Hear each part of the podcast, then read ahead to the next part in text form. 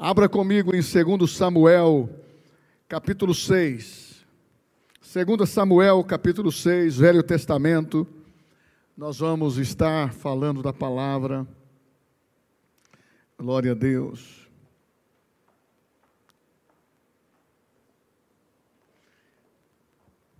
Glória a Deus. 2 Samuel, capítulo 6, versículo de 1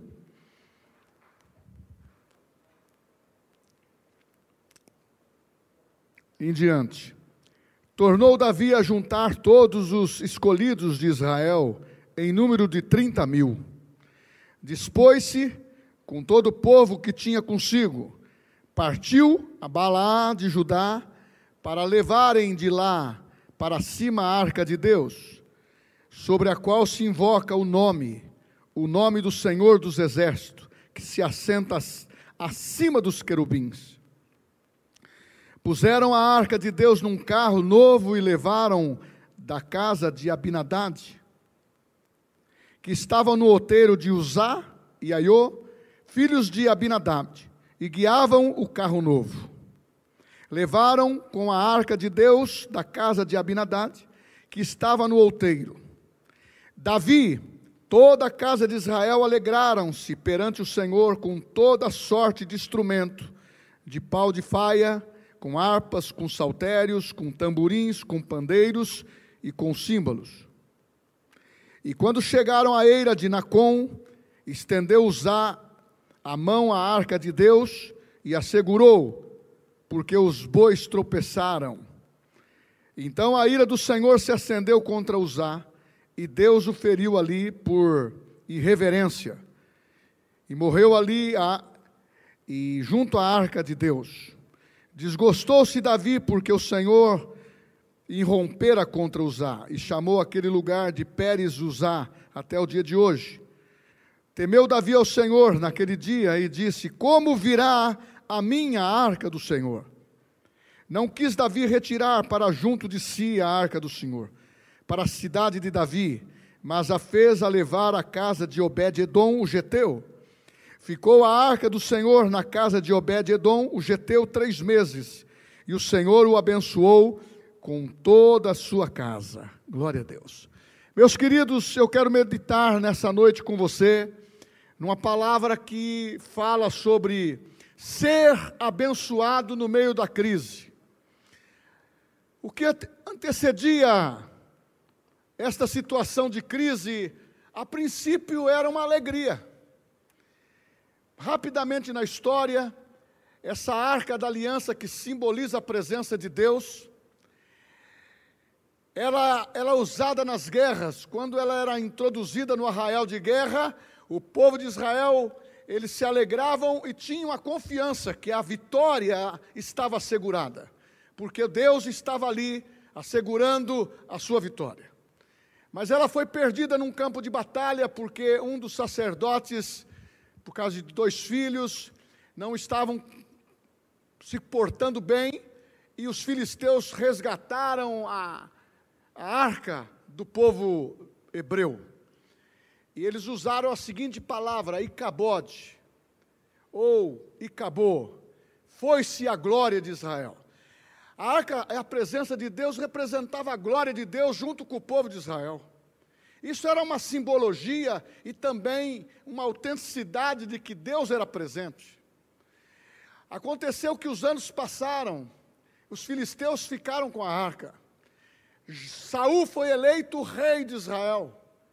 Mas a Bíblia diz em 1 Crônicas capítulo 13 que nos dias de Saul ele não deu importância para a arca da aliança.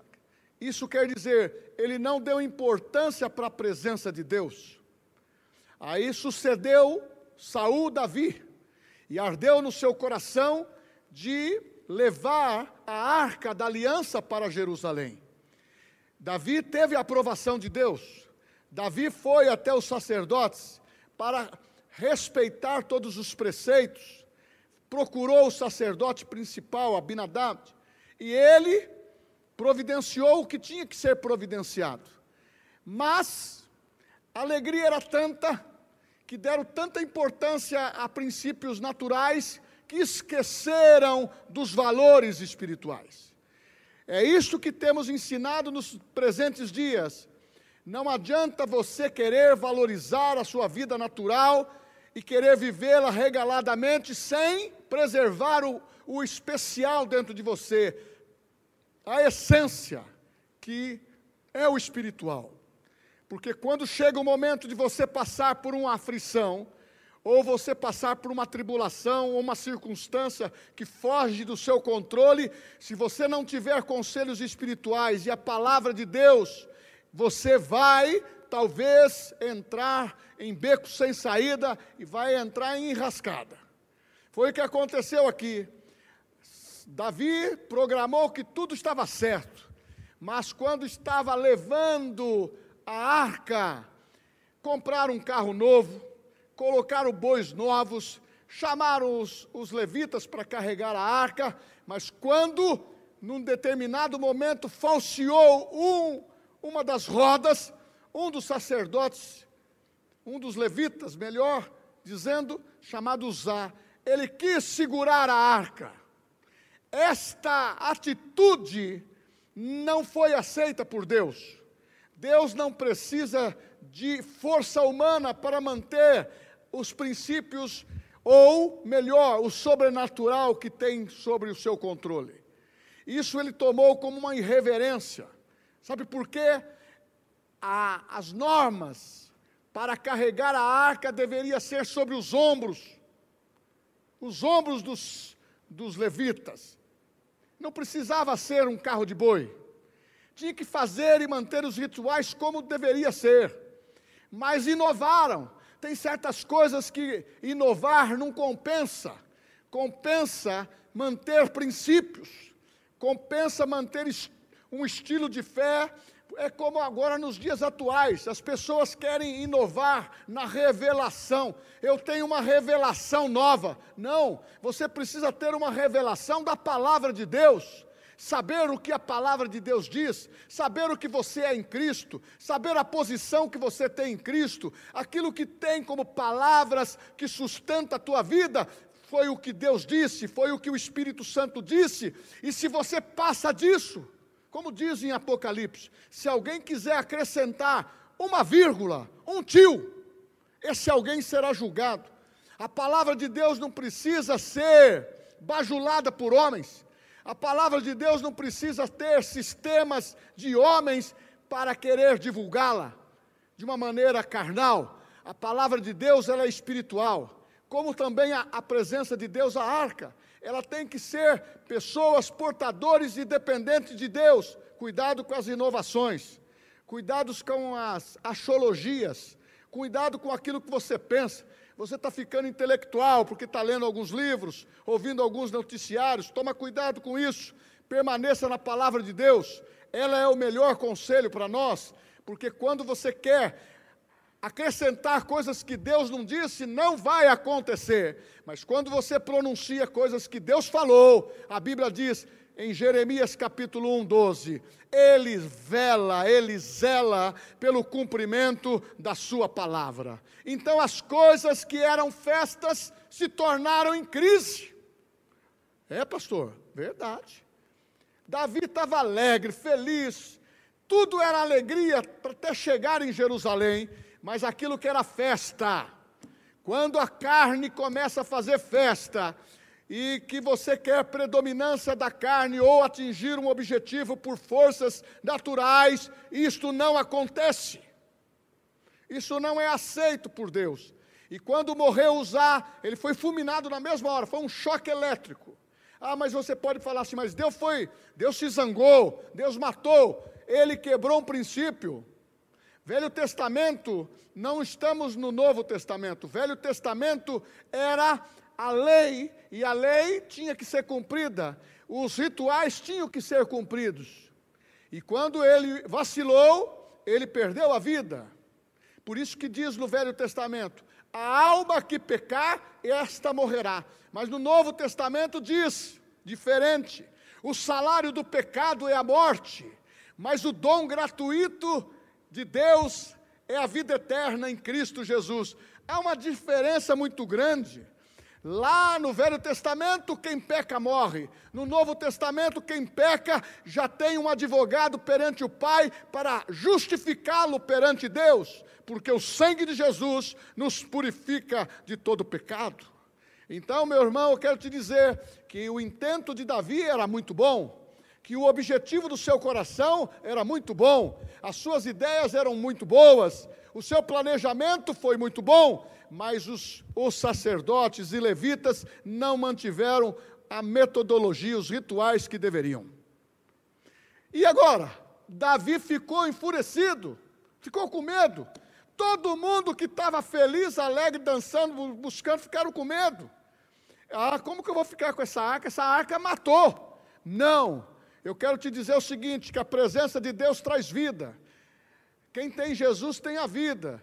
A palavra de Deus, ela só é morte para quem desobedece e quer andar no pecado e que não quer ter vida com Deus e renega Deus, renega o sacrifício de Jesus e a sua palavra. Mas todos quantos crerem, ele dá o poder de serem feitos filhos de Deus.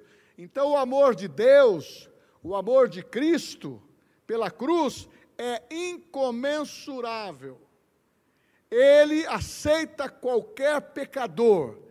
Quando a pessoa quer ser transformado, ele dá a oportunidade de salvação, de transformação, e eu gosto desse evangelho que eu prego.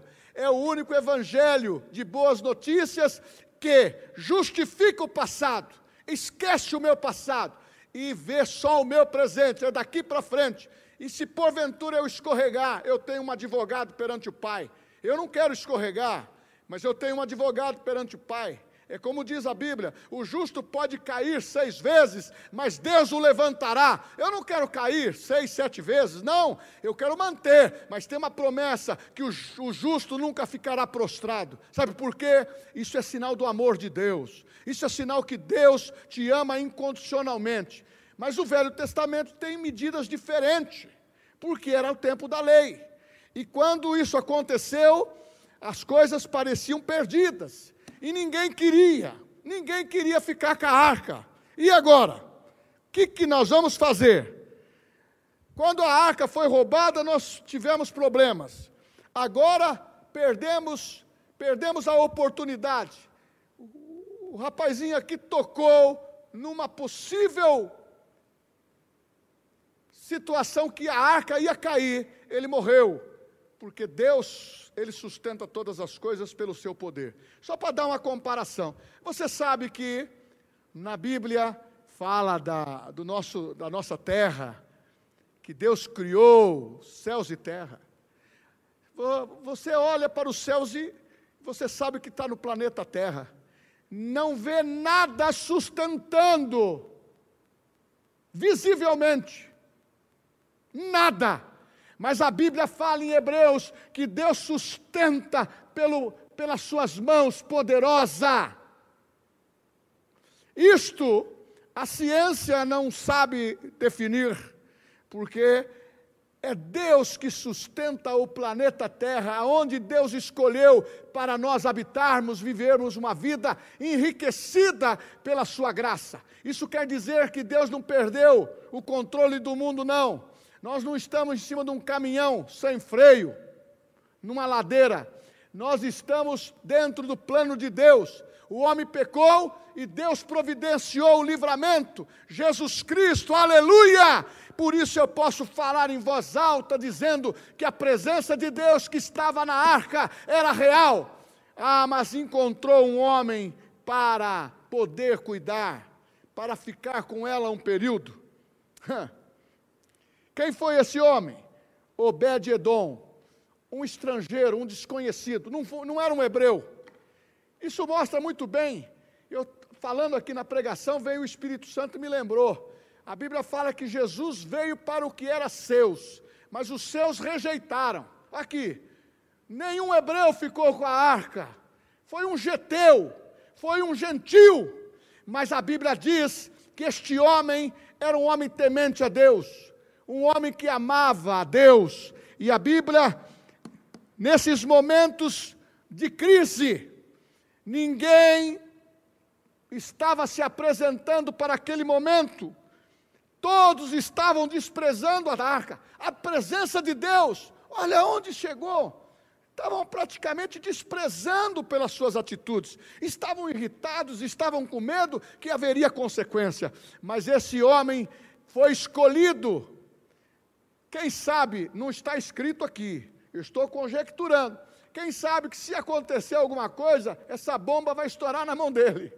É, muitas vezes as pessoas pensam assim, mas não foi assim que aconteceu.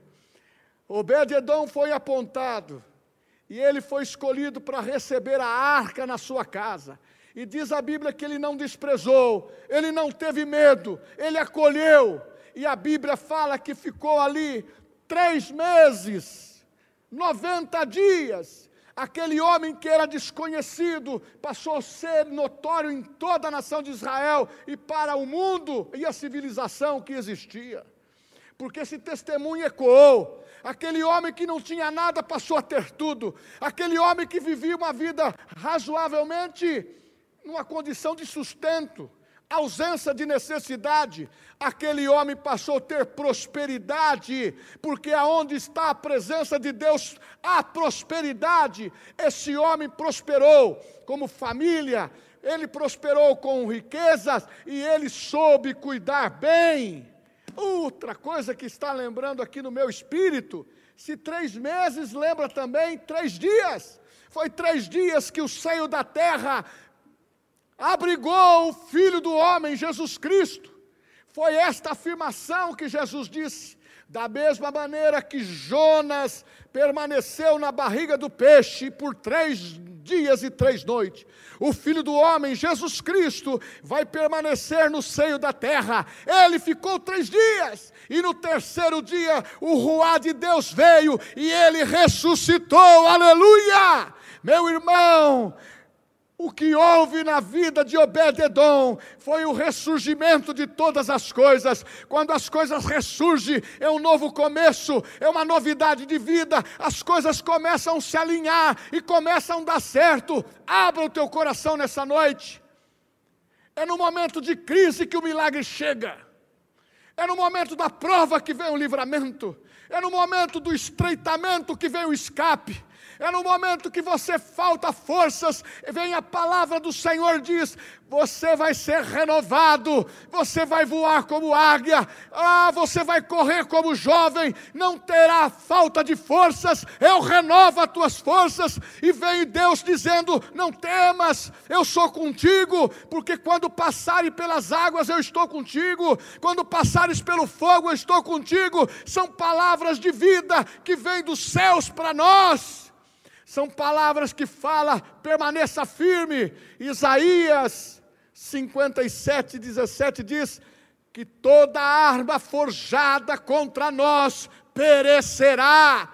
Pode ser de palavras, pode ser de armadilha, meu irmão. Quando você está com a presença de Deus dentro de você, nada pode te tocar foi o testemunho que eu dei neste começo de culto. As coisas aconteceram para a nossa igreja porque nós permanecemos fiéis e o nosso silêncio e as nossas atitudes de fé é, preservou integralmente aquilo que Deus falou conosco e aconteceu. Certamente a bondade e a misericórdia do Senhor nos seguirão todos os dias da nossa vida, porque fidelidade, porque palavra de Deus se cumpre quando você valoriza o espiritual.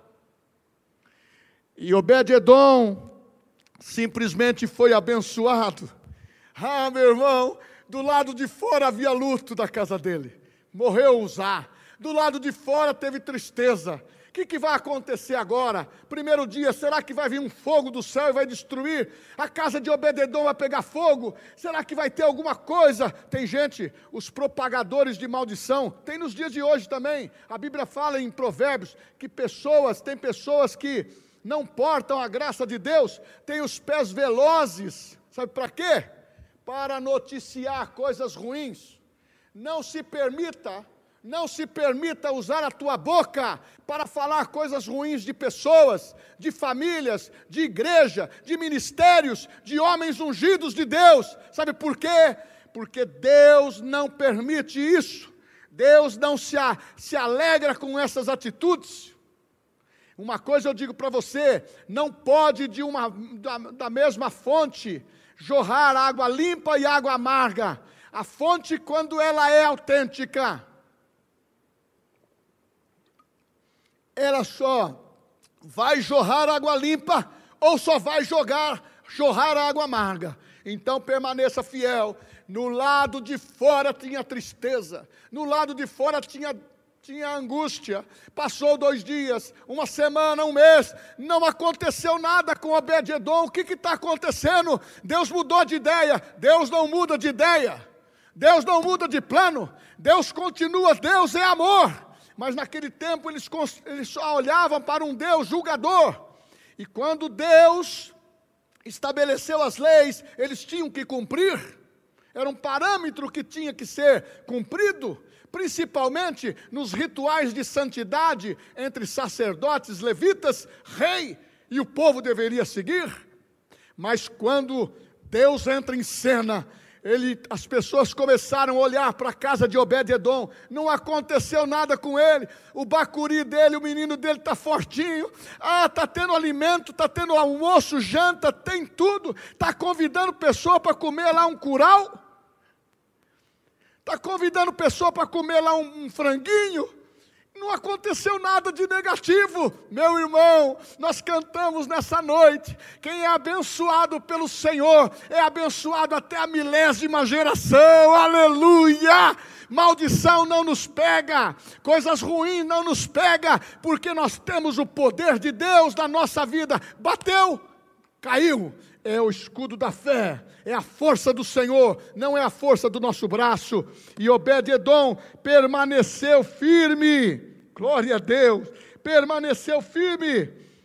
Mas o que tinha de tão especial naquela arca?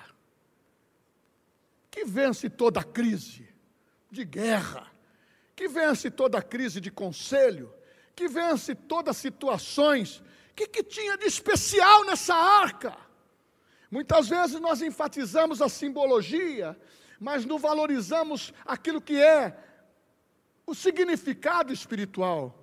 A arca da aliança tinha um significado mais, mais importante, sobretudo daquilo que Deus estava fazendo, o mais importante foi quando aquela arca que tinha os querubins olhando para quando o sacerdote aspergia o sangue uma vez por ano no Santo dos Santos. Aquilo não era apenas um costume, a Bíblia fala que o sacerdote, ele tinha sinos, ele fala que tinha uma corda, porque se ele entrasse no Santo dos Santos para aspergir, ele morria.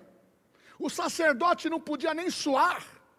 Tinha uma estola sacerdotal, tinha uma, um, um conjunto de, de coisas que eles usavam, que era um ritual sagrado dado por Deus.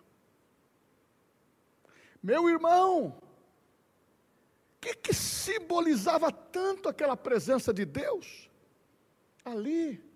Obededon foi abençoado. Eu vou abrir um parênteses. Então, se você tem um lar, se você leva a presença de Deus para dentro da tua casa, vai ter paz, vai ter alegria, vai ter prosperidade, vai ter segurança. Aquela brigaiada vai apagar, vai terminar, sabe por quê? Vai entrar princípios corretos dentro da tua casa para você dizer: eu e a minha casa serviremos ao Senhor. O que é tão de importante naquela arca para o Velho Testamento? O que é tão de importante para o Novo Testamento depois que essa arca não mais existiu? O que, que permaneceu dela? Você pode pensar assim, mas eu não sei, será que tem alguma réplica da arca escondida?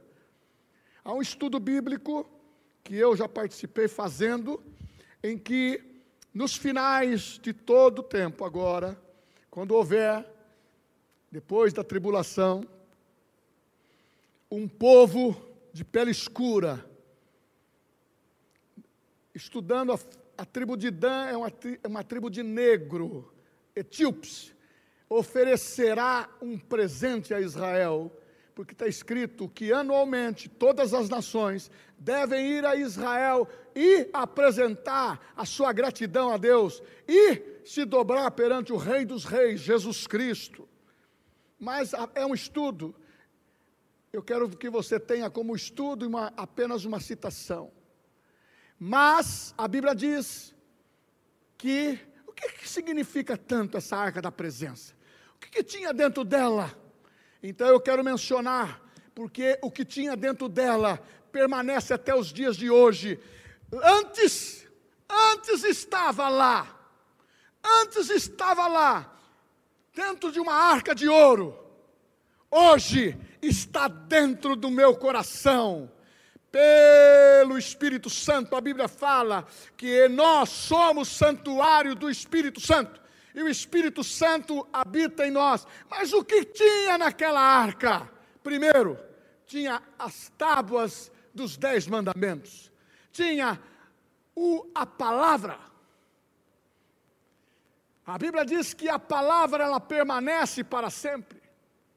Pregando há dois, três domingos atrás, eu disse um texto dizendo que Deus é o mesmo ontem, hoje e será eternamente. Deus não muda.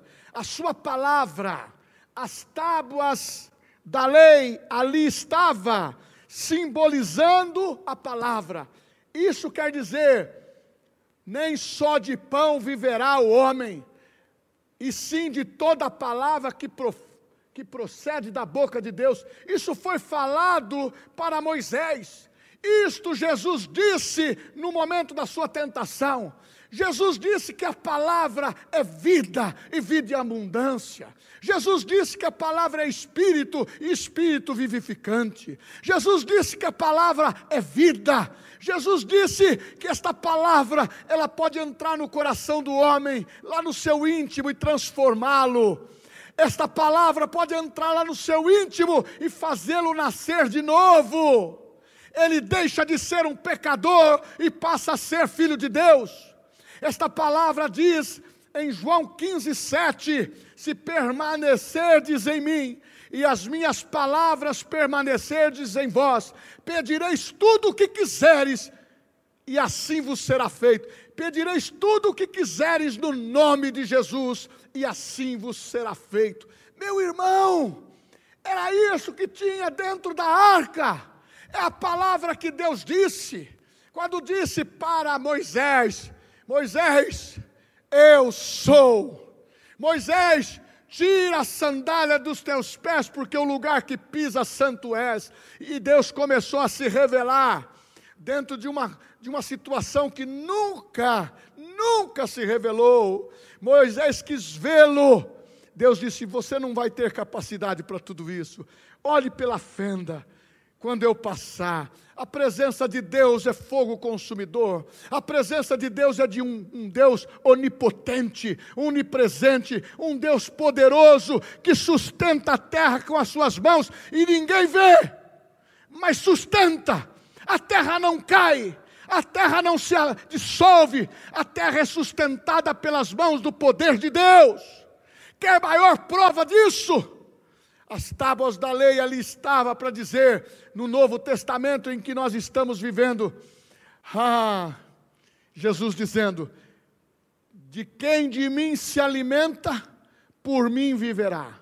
Eu sou, eu sou a ressurreição e a vida. Aquele que crê em mim, mesmo que esteja morto, viverá. É esta palavra que os ventos obedeceram é esta palavra que o paralítico obedeceu e andou. Esta palavra que o demônio disse: Quem é você, Jesus? Como é que viestes atormentar antes do tempo? Esse é o endemoniado gadareno. Estou lembrando agora. Jesus olhou para ele e perguntou: Qual é o teu nome? Ele disse: Meu nome é Legião, porque somos muito. Uma legião de soldados romanos era cem homens. Então, era legiões. Jesus não quis nem ter conversa com ele. Sai daqui. Mas ele pediu uma colher de chá. Eu posso entrar naqueles porcos? Tudo bem, você é sujeira mesmo, pode entrar. E eles entraram nos porcos e os porcos se jogaram desfela, eh, num abismo abaixo e todos morreram ali. Eu, meu querido, Deus é poder, a sua palavra não volta vazia. Mas no Velho Testamento, eh, quando você vê que Deus está dando permissão para Israel para conquistar terra, é para Israel, era tempo de terra, conquista. Eu não vou ficar cantando aqui, perseguir meus inimigos, eu não tenho inimigo. A Bíblia diz que,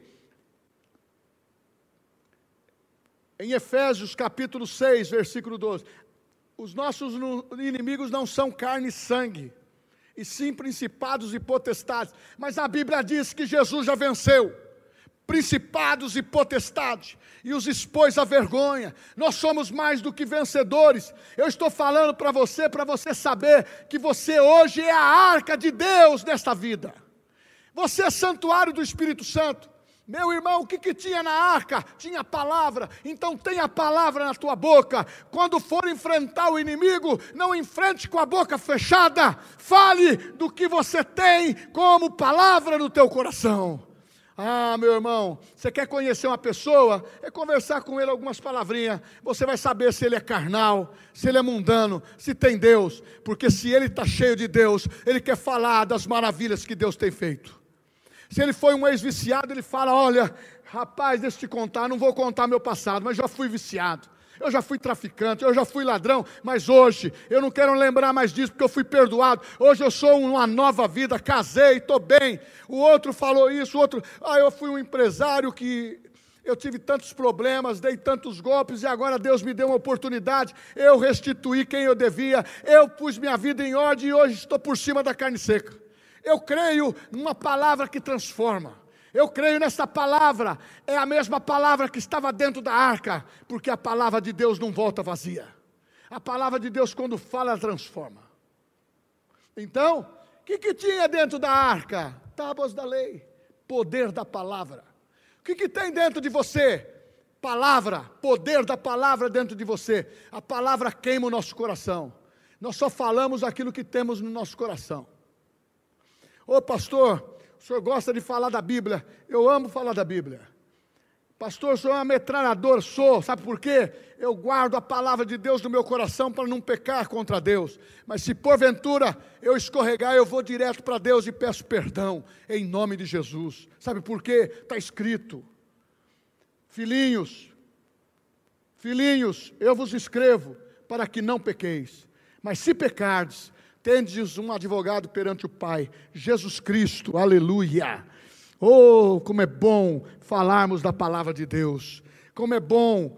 Ah, mas pastor, só tinha lá as tábuas? Dez tábuas, o negócio era pesado mesmo, né? Tinha que ter vários levitas carregando, tinha que carregar a arca no ombro, não tinha só, tinha a vara de Arão e a Bíblia fala que quando colocou a vara, o cajado de Arão, aquele cajado que foi usado por Moisés, colocou dentro da arca, no outro dia floresceu. O que, que significa isso, autoridade? Quando Moisés chegou diante do mar, ele disse: Aquetai-vos, aquetai-vos, e saber que eu sou o Senhor. E todo mundo apavorado, mesmo que tinha uma coluna de fogo retendo os egípcios, e tinha os murmuradores dizendo: Ó, oh, era melhor não ter voltado para o Egito, vamos morrer agora pela cavalaria de Faraó. Aquetai-vos e sabei que Ele é Deus. E veio o livramento. E Deus disse: diga, diga, fale a palavra, diga ao meu povo que marche. E eles deram os primeiros passos e o mar se abriu. Meu irmão, isso é poder e autoridade. Então aqui está simbolizando no Velho Testamento o cajado, o cajado de autoridade. E quando você tem autoridade, você tem que usá-la. Jesus, isso foi Velho Testamento. Novo Testamento diz em Mateus, capítulo 28, 18 a 20, dizendo assim: Jesus, aproximando-se, falou-lhes dizendo: Toda autoridade me foi dada no céu e na terra. Ide, portanto, fazei discípulos de todas as nações, batizando-os em nome do Pai, do Filho e do Espírito Santo, ensinando-os a guardar todas essas coisas que vos ordeno. Eu estou convosco todos os dias, até a consumação do século. Querido, a autoridade foi dada para a igreja. Eu vou um pouco mais além. Meu irmão, você que estava curioso para saber o que estava dentro da arca, lembra? A palavra, as tábuas da lei, o cajado que floresceu para que todos pudessem usar a mesma força da autoridade. E Jesus dizendo: Eu vou para o Pai, mas eu vou deixar aqui uma procuração para vocês, uma autoridade, vocês vão usar o meu nome. Ele até orientando os seus discípulos e disse o seguinte: Nada tendo despedido em meu nome, ainda porque ele não tinha sido morto, nem ressuscitado, e nem tinha ido aos céus. Porque quando chegou nos céus, ele enviou o Espírito Santo. E o Espírito Santo veio não para ficar por fora, ele veio para morar dentro. E quando essa autoridade chegou, ele disse: Você lembra do que foi feito com os discípulos que eu enviei de dois a dois? Você lembra? Nós fizemos cura no seu nome nós expulsamos demônio. Ele tem mais um item, acrescenta: alegre-se, porque os vossos nomes estão escritos no livro da vida. Você que aceitou a Jesus, você recebeu um nome, está escrito no livro da vida. Você recebeu a autoridade delegada. Jesus te deu autoridade para usar contra o maligno e contra o sistema desse mundo. Sabe como nós podemos inverter as situações? mudar as situações, sendo operantes no reino do Espírito, porque você entendendo que você é espiritual, tudo acontece primeiro no reino espiritual, depois no natural. Agora, se você quer bater cabeça, continuar sendo inteligente naturalmente, começa a usar a força do seu braço, a força do seu intelecto de fazer tudo aquilo que é espiritual como natural. Não vai acontecer nada. Talvez a palavra é bonita, Talvez um, um certo objetivo é bonito, mas não tem força. Para acender uma, uma luz precisa se fazer a,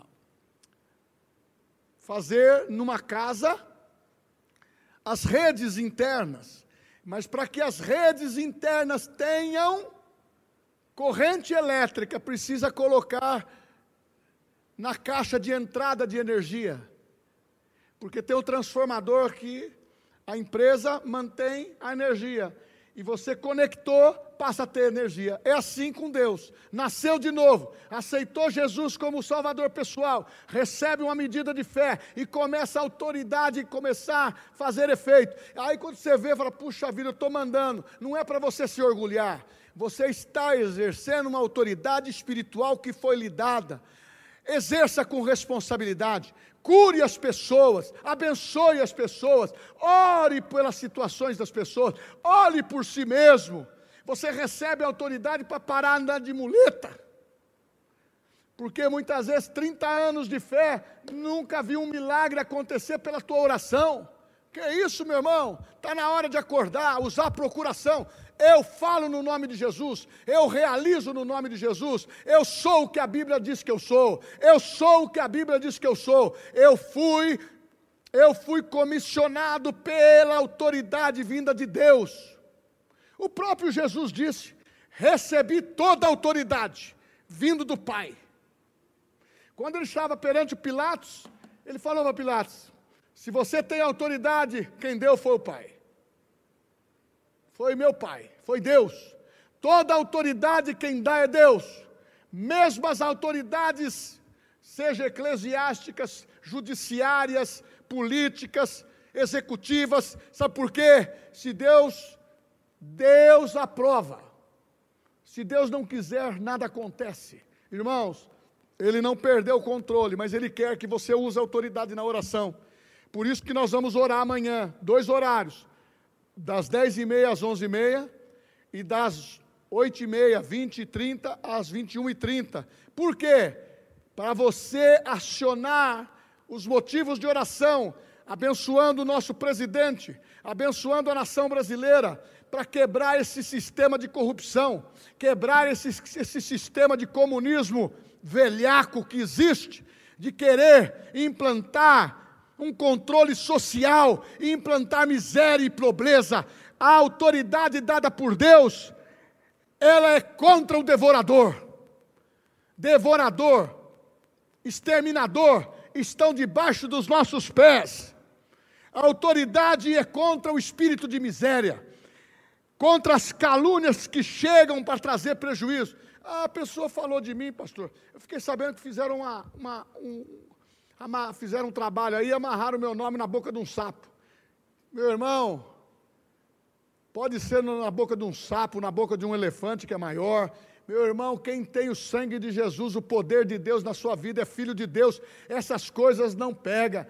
A Bíblia fala que seta que voa de noite não pega, o sol não vai amolestar, o diabo não tem poder, por um caminho ele vem contra nós, mas é por sete que ele vai embora, porque há uma autoridade vinda de Deus, é uma autoridade apostólica que foi transmitida à igreja na face da terra.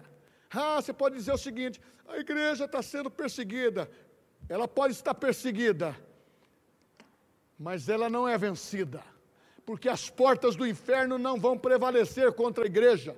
Pode criar leis, pode criar o que for, a igreja vai agir, tendo culto presencial. Em outros países nós temos igrejas em subterrâneos, nós temos igrejas em floresta, nós temos igreja em países comunistas, nós temos igrejas em mundo muçulmano. Não pode reter a palavra de Deus nem pode reter a autoridade que foi dada por Cristo. Sabe o que ele falou através do apóstolo Tito? É a minha vontade, a vontade de Deus, que todos os homens cheguem ao pleno conhecimento da verdade. Isso significa que Deus tem prazer em salvar o homem, porque ele o fez como imagem e semelhança.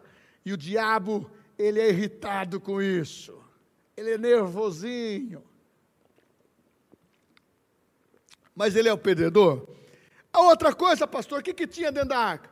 O senhor falou que tinha a tábua da, da lei, que simboliza a palavra em nós, que tem que ser acolhida com mansidão. O senhor disse que tinha o cajado, a vara de poder, e essa autoridade foi transmitida por Cristo. E a outra, o maná, que quer dizer suprimento.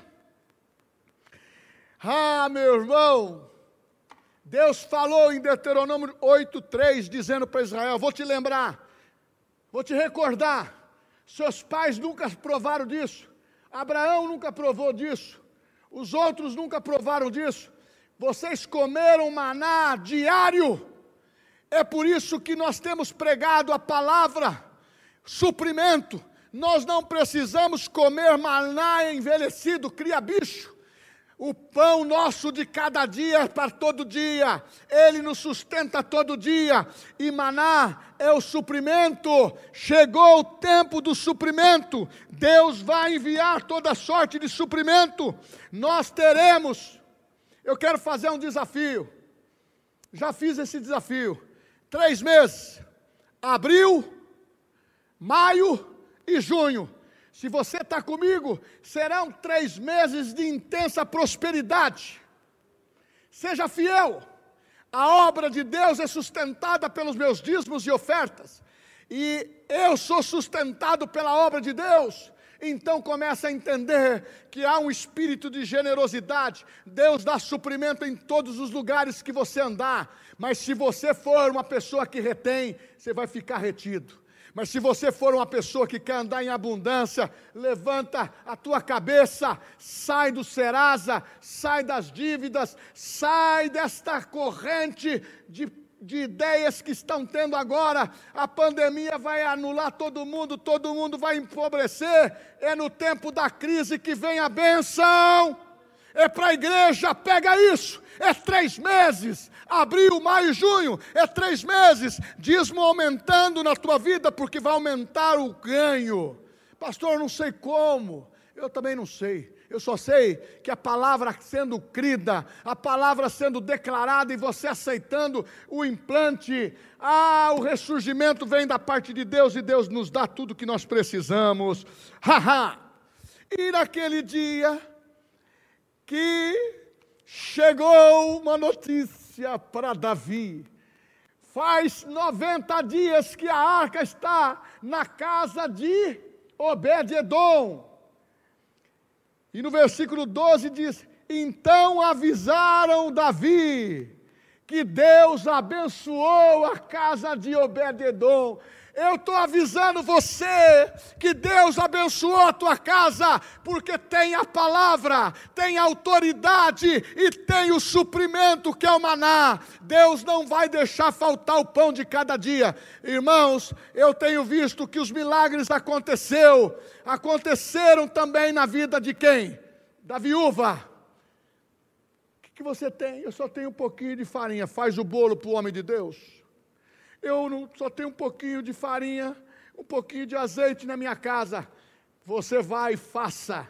A Bíblia fala que não faltou farinha, não faltou óleo, porque Deus é o Deus de abundância.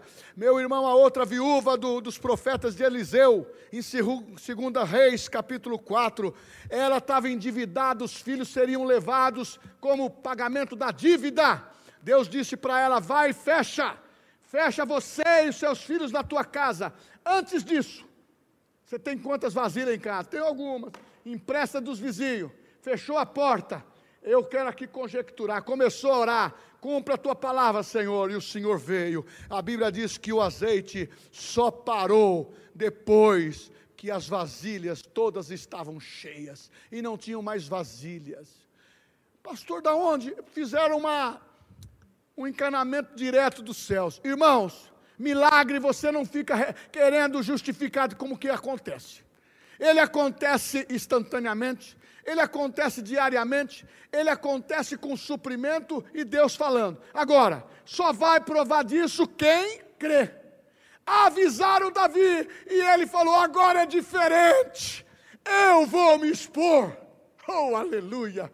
Ele pôs uma túnica, ele pôs uma, uma uma vestimenta branca e começou a dançar na presença de Deus. Começou a dançar, foi todo o caminho dançando na presença de Deus. Quando você confia que Deus é a tua presença, quando você confia que Ele está na tua família, quando você confia que Ele está nos seus negócios, quando ele, você confia que Ele está na tua boca, quando Ele está nas tuas mãos e Ele faz tudo por você, Ele usa os seus membros, porque Deus é Deus. Ah, as coisas mudam. A tristeza é transformada em alegria. A paz vem. A doença sai. Ah, meu irmão, eu vou falar uma coisa para você. Enquanto, diz o, o, o, salmista, enquanto eu me calei, enfraqueceram os meus ossos. Por isso que a palavra que temos ensinado pela fé, ela precisa ser diária, ela precisa ser falada, porque quando não fala, enfraquece os ossos. Tem pessoas que muitas vezes estão tá no momento de crise, ele fica, puxa vida, rapaz, eu já tive um carro, já perdi. Eu tinha, eu tinha uma bicicleta, perdi. Eu tinha minha mulher, perdi também. Eu tinha minha casa, perdi também. A história dele é só de perda. Mas quando você tem Deus, ele fala: aquilo que eu perdi fui restituído. Nós recebemos uma palavra no começo desse ano. Este ano também é um ano de restituição. É o ano que vai ser melhor por isso, faça, faça esta prova do Senhor da tua fidelidade. Abril, maio e junho, transforma isso em bênção na tua vida. Se você captou, captou. Se você não captou, se quiser ficar só com a teoria, é problema é seu. Mas uma coisa eu falo para você: a palavra de Deus não volta vazia. E eu vou terminando aqui dizendo o seguinte: o que, que tinha dentro da arca? A palavra, as tábuas da lei. O que, que tinha dentro da arca? O cajado, a autoridade de Cristo transferida à igreja. O que, que tinha dentro da arca? O maná, o suprimento de Deus. E o que, que você precisa? Da palavra, da autoridade e do suprimento. Então, o que você precisa, Deus tem.